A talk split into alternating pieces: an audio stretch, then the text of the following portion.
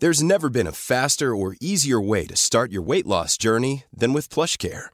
PlushCare accepts most insurance plans and gives you online access to board-certified physicians who can prescribe FDA-approved weight loss medications like Wigovi and Zepbound for those who qualify. Take charge of your health and speak with a board-certified physician about a weight loss plan that's right for you. Get started today at plushcare.com slash weight loss. That's plushcare.com slash weight loss. plushcare.com slash weight loss. Economía pesada.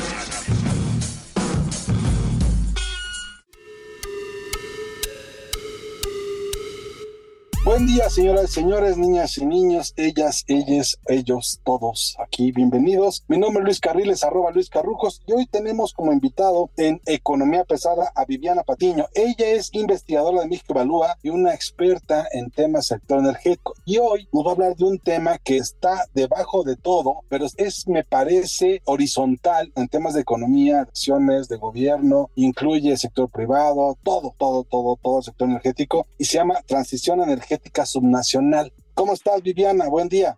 Muchas gracias, Luis. Un saludo a tu auditorio y pues muchas gracias por la invitación. Estamos muy contentas de estar aquí y de platicar un poquito sobre transición energética.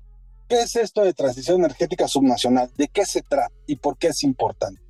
Pues mira, transición energética eh, lo hemos estado escuchando mucho, sabemos que es un proceso muy importante para enfrentar la crisis climática a través del cual buscamos pues sustituir eh, nuestros sistemas energéticos por unos sistemas más sostenibles, ¿no? En este caso con energías renovables y bueno, esto involucra varios retos, algunos técnicos, otros económicos, otros sociales, eh, pero en este caso el enfoque subnacional viene a partir de dos necesidades principales. La primera es bajar esas necesidades que tenemos a nivel global, bajarlas hasta un nivel más chiquito que el nacional, en donde se pueda dar un, un seguimiento más puntual a algunas necesidades e indicadores que al ratito platicaremos. Y segunda, también porque según la organización social y política de los países, esto también puede significar oportunidades para la implementación y planeación de las políticas públicas déjame entender algo. Transición energética tiene que ver pasar de combustibles sucios a combustibles limpios. Es usar energía eléctrica de una manera más eficiente, usar menos energía eléctrica con prácticamente las mismas cosas, básicamente gastar menos energía, consumir probablemente más energía solar y menos combustóleo o gas natural, etcétera. Y entender que en el caso mundial, pues es pasar de compañías petroleras o, o eléctricas a compañías de energía, ¿no? Básicamente convertirlas en compañías que ofrezcan algo más que petróleo o electricidad, ¿no? Entonces, ¿cómo está pasando en México? ¿Cuál sería la evaluación en México de estos últimos cinco años? Fíjate, eso es muy interesante. Vamos a partir por el hecho de que no, no existe una evaluación oficial. Pero sí había antes seguimiento, había marcadores, había indicadores, yo me acuerdo.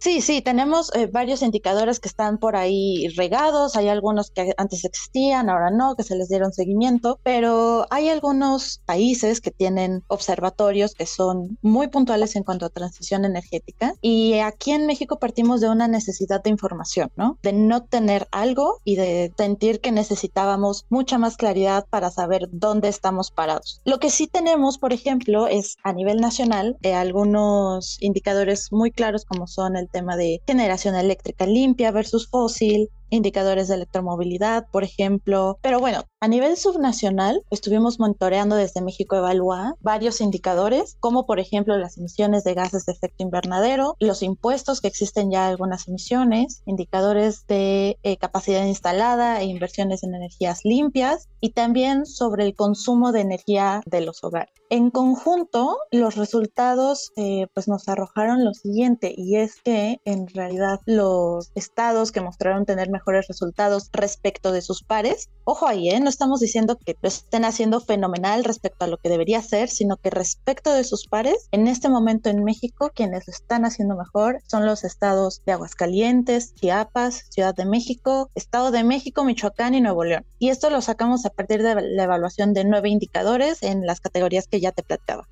son los que mejores han transitado de energías sucias a energías limpias. Sí, Ahora, estos estados lo están haciendo solos, con ayuda del gobierno local, con ayuda de las paraestatales. Eh, hay una parte muy importante de iniciativa de los estados, correcto. Hay también algunos resultados que son producto de una cooperación con el nivel federal y por supuesto también los privados tienen que ver, ¿no? Cada estado tiene una diferente composición. Hay estados donde, por ejemplo, pues las emisiones resultan muchas, mucho más altas, como Guanajuato, por tener eh, parques industriales eh, o quizás si nos fijamos en algo, ¿no? Seguramente las, las emisiones son mucho más altas, pero lo interesante acá es que hay algunos indicadores que nos muestran que hay áreas de oportunidad para que los estados lleven a cabo actividades de su propia agenda. Y esto se puede cubrir en lugares como, por ejemplo, tener reporte de emisiones. Así de sencillo cuánto echamos al aire y cuánto hemos dejado de echar o cuánto más echamos ahora, ¿no?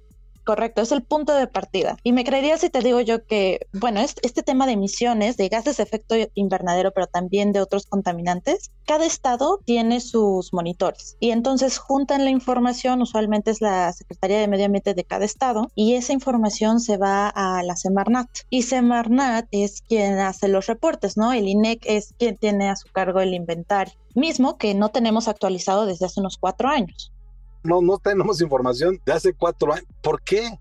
Pues qué buena pregunta. Yo creo que es de las preguntas del millón. Pero no solo eso, sino que hemos visto también algunos intentos por desaparecer al INEC. No sabemos a cambio de qué, no sabemos si el registro, suponemos que lo llevaría a alguna oficina dentro de Semarnat, pero por ahora Quizás eh, no lo sabemos, la verdad, pero por ahora ahí está y lo que no tenemos son los indicadores actualizados de emisiones de gases de efecto invernadero. No tenemos los indicadores públicos, o sea, pueden tener los, los reportes, el INEC puede tenerlos o no. Sí es posible y más porque te comento, como cada estado los reúne a nivel subnacional, estos estados, eh, algunos de ellos emiten sus propios reportes y sabemos que tienen las mediciones, ¿no? De los años que faltan, pero aquellos estados que no tienen eh, reportes públicos y que no los emiten de una manera, pues tú sabes, continua, oportuna, accesible, etcétera, pues entonces eh, nos dejan sin poder procesar esos datos y compararlos.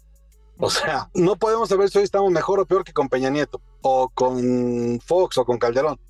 En temas de emisiones, mira, lo que nosotros hicimos un ejercicio en donde tomamos el último dato disponible de los estados y pues ahí estuvimos haciendo unos pininos para tratar de encontrar cuál era el último dato y eh, lo comparamos justamente versus los años de 2015, 2016 por ahí y nos encontramos con que, por ejemplo, el estado de Guanajuato, que este estado sí tiene una publicación más puntual de sus indicadores, ¿eh? cabe decirlo tanto de gases de efecto invernadero como de otros contaminantes. Nos encontramos que ellos, por ejemplo, en tema de gases de efecto invernadero, versus 2015-2016, en realidad las emisiones aumentaron un 23.21% de gases de efecto invernadero. Y las de otros contaminantes, en muchos de estos casos, también aumentaron. Sí, esto se puede deber a varias cosas, pero en realidad si estamos en un camino común y de, de común entendimiento de que tenemos que ir hacia net zero y hacia bajar emisiones, un aumento del 23.21% pues sí es considerable. Y esto es en un estado que sí lleva el seguimiento de sus emisiones. Imagínate entonces entonces, ¿cómo estarán los demás?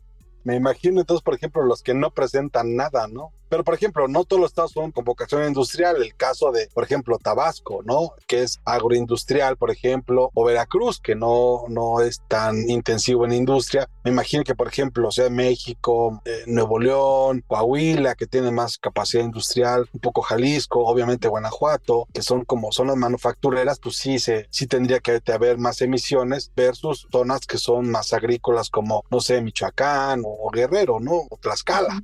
Sí, justo, das un muy buen panorama. En realidad, en tema de emisiones de gases de efecto invernadero, fíjate este dato. Los peores estados, digamos, los que más gases de efecto invernadero emiten, son Ciudad de México, Hidalgo, Jalisco, el Estado de México, Nuevo León, San Luis Potosí, Tamaulipas y Veracruz. Muy parecido a lo que nos comentabas ahorita, ¿no? a la percepción que traías. ¿A cambio de qué? ¿A cambio de qué tenemos más emisiones? O sea, tenemos mejores industrias, tenemos más empleo, tenemos más dinero ahí. O sea, valió la pena tener ese este crecimiento tan, diría, brutal. Digo, estamos hablando de que una cuarta parte, ¿no? Pues ojalá supiéramos, pero en realidad, digo, por la parte de generación, muchos de estos estados cuentan con generación fósil, con plantas de generación fósil. Entonces, hay más consumo de energía derivada de fuentes fósiles. También puede ser que haya más industria, dependería de estado por estado, ¿no? Y mira, los que salieron mejor evaluados son Morelos, Nayarit, Quintana Roo, Tlaxcala, Yucatán. Que son turísticos, que son de servicios y que son agrícolas. Sí, sí, sí, una vocación sin duda menos industrial, ¿no? Que los otros que mencionábamos digo, todo el corredor, por ejemplo, de autopartes y automotriz, está en el Bajío, está conectado un poco con los puertos, un poco con la salida hacia, hacia el norte de la frontera, etcétera. Baja California. Baja California siempre ha sido el laboratorio energético por antonomasia. Siempre ocurren las cosas primero ahí, ¿no? La liberación del precio, la primera planta solar, la primera planta de, de gas natural licuado, etcétera, ¿no? O sea, ¿cómo le está yendo a Baja California? Podemos pensar que un estado con la frontera con California, que es probablemente el más duro en términos de leyes ambientales, podemos pensar que le ha ido mejor o peor. Pues mira, Baja California en realidad está dentro de los medios, no está ni en los que les va mejor ni en los que les va peor. Me llama la atención, por ejemplo, versus los otros indicadores que tiene un... es de los pocos estados en este país que tienen ya impuestos a las emisiones de gases de efecto invernadero. Son siete estados actualmente cuentan con impuestos a las emisiones de gases de efecto invernadero. ¿Cómo les está yendo? ¿Les va bien o les va mal? Pues por ahora en temas de transición energética, según nuestros indicadores, les va bien, tienen capacidad instalada de energía limpia, hay inversión eh, por tipo de tecnología más cargada hacia la energía limpia, en generación distribuida y van, en el uso de leña y carbón en hogares, que es un indicador eh, de pobreza energética muy relevante, están pues más o menos bien porque todavía tienen muchas comunidades que dependen de estos energéticos a eso voy, en tema de pobreza energética, es como un tema olvidado de la transición, ¿no? O sea, la leña se sustituye por el gas LP, el gas LP se sustituye por gas natural, el gas natural se sustituye por electricidad, la electricidad se sustituye por solar y así te la vas llevando, ¿no? Y supongo que en el futuro va a ser la solar por hidrógeno verde, ¿no? Algo así. Este, ¿Cómo vamos en ese asunto de pobreza energética? ¿Cómo le ha ido al país, digamos, en esta administración versus la anterior y la velocidad con que se está ocurriendo? Yo supongo que mejoramos, quiero pensarlo, quiero creerlo. Creeríamos que sí, ¿verdad? Esperamos que sí. Pues, hay mucho dinero que se le está dando al sector social. Sí, mira, no vamos a ponernos, eh, vamos a mencionar algún indicador en el que salimos bien, que es en cobertura eléctrica. En cobertura eléctrica, sin duda, México sale siempre muy bien porque hemos, llevamos ya muchos años Llevamos 20 años con 98%, 30 años. Exactamente, con arriba del 98%. Ahorita, por ejemplo, quien tiene la cobertura eléctrica más alta es la Ciudad de México con 99.84%, según el INEGI. Y quien tiene la cobertura más baja es Chiapas con el 97.7% aún para ser el último lugar, es un porcentaje muy alto. Sin embargo, el reto ahorita en cuanto a cobertura eléctrica está justamente en esa última milla. ¿Cómo llegamos a esos hogares y a esas comunidades a los que llevamos un rato sin poder llegar? Que en muchas ocasiones tiene que ver con que están seguramente en lugares geográficamente poco accesibles, Fíjate que existe este, el Fondo del Servicio Universal Eléctrico, que ya lleva varios años en funcionamiento y que justamente busca llegar a estas comunidades y ellos trabajan eh, a partir de dos opciones, ¿no? Depende a cuántos kilómetros estés tú de la última línea de distribución eléctrica, te pueden hacer llegar eh, la línea a tu comunidad o si estás a más de 4 o 5 kilómetros, entonces pues te hacen ahí un esquema de financiamiento para poder llevarte sistemas aislados, que es básicamente paneles solares ¿no? En la mayoría de las veces. Oye, este reclamo que hay ahorita, hoy, hoy, ayer, la semana pasada, que se empezó a poner más dura la cosa, este reclamo sobre tarifas justas, electricidad como derecho humano, este, la luz está muy cara. ¿Qué tan real es? Pues es, es, un tema importante. En asequibilidad de la energía en los hogares, por ejemplo, nosotros hemos mapeado que el 18% del ingreso de los hogares se destina a energía. Ese es el dato nacional o promedio. Ahora, hablamos de electricidad, eh, cuando hablamos de energía hablamos de gas LP, electricidad, gas natural.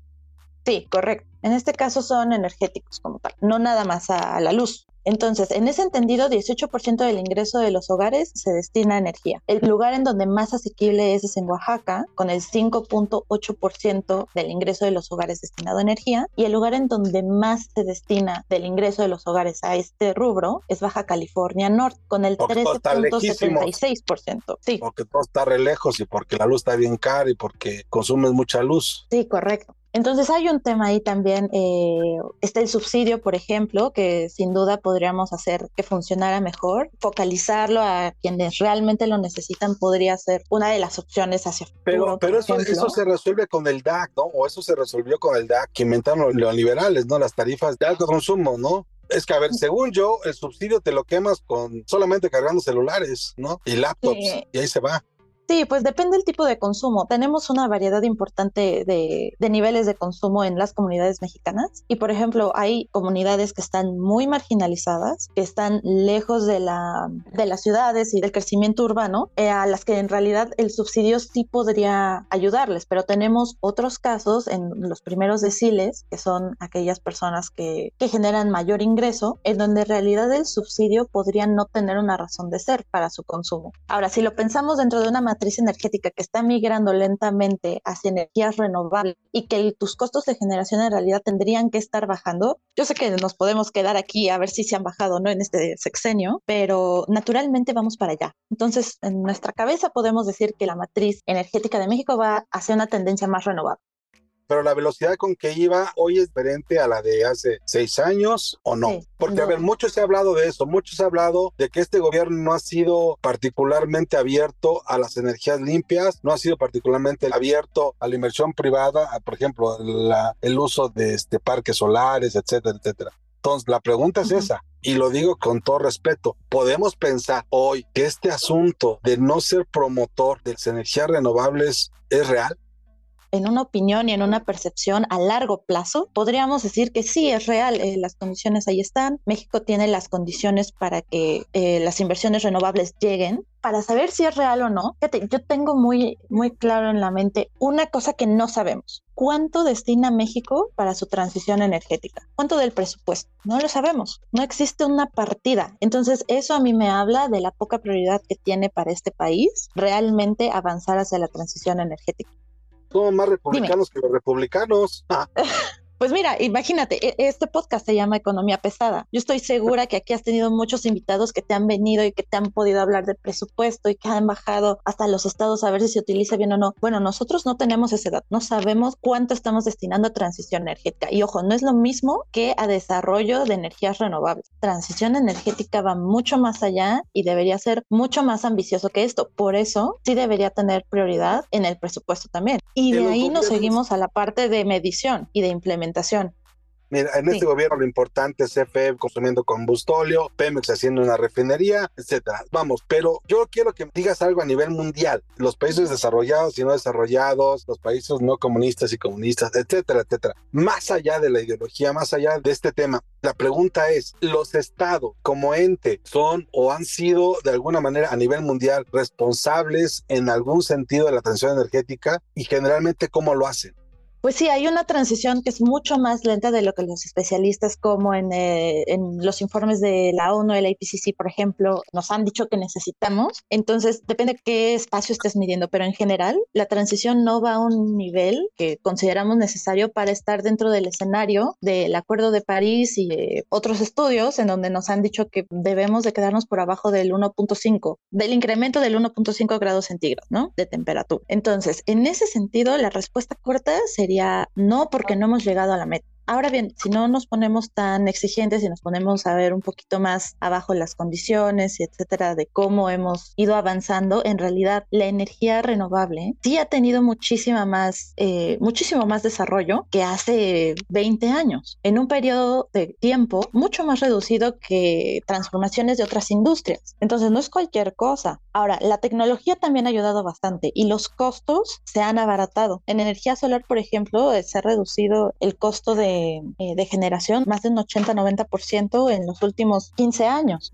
O sea, algo que te costaba antes mil pesos, hoy te cuesta 100.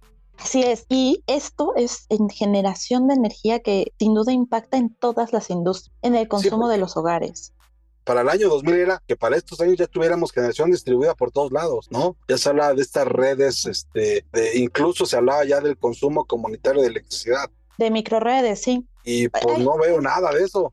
Sí, pues digo, aquí en México es sin duda un caso que tenemos en pausa. Sin duda hay eh, esfuerzos importantes. Por ejemplo, aquí en México, hablando de lo que sí tenemos, hay inversión para la generación de electricidad con tecnologías limpias y eh, con tecnologías fósiles, ¿no? Si nos regresamos al nivel subnacional, por ejemplo, es muy interesante ver las diferencias entre los estados, porque hay unos que claramente están invirtiendo mucho más en tecnologías convencionales y otros en tecnologías limpias. Por ejemplo, Chiapas tiene más de 7 mil millones de dólares invertidos en tecnologías limpias, cifra similar a la que tiene Veracruz, pero en energías de tecnología convencional, es decir, en energía fósil. Entonces estás en un mismo país, tienes estas diferencias y eso hace que haga sentido el análisis hasta a nivel subnacional de lo que comentabas hace un momento, capacidad, por ejemplo, de generación distribuida, tenemos también capacidades diferentes. El estado que tiene más capacidad instalada de generación distribuida hoy es Jalisco y de ahí le sigue Nuevo León, pero de ahí en fuera la verdad es que los demás estados sí están mucho más abajo.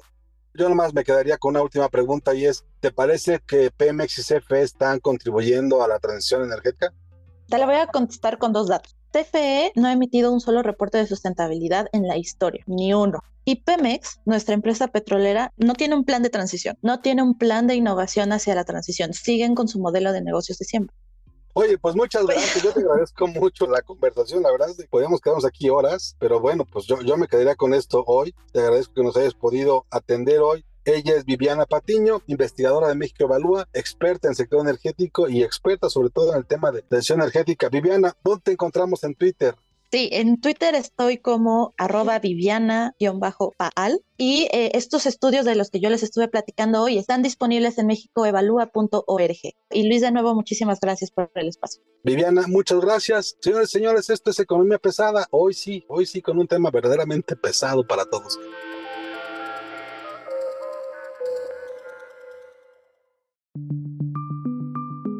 Esta es una producción de la Organización Editorial Mexicana.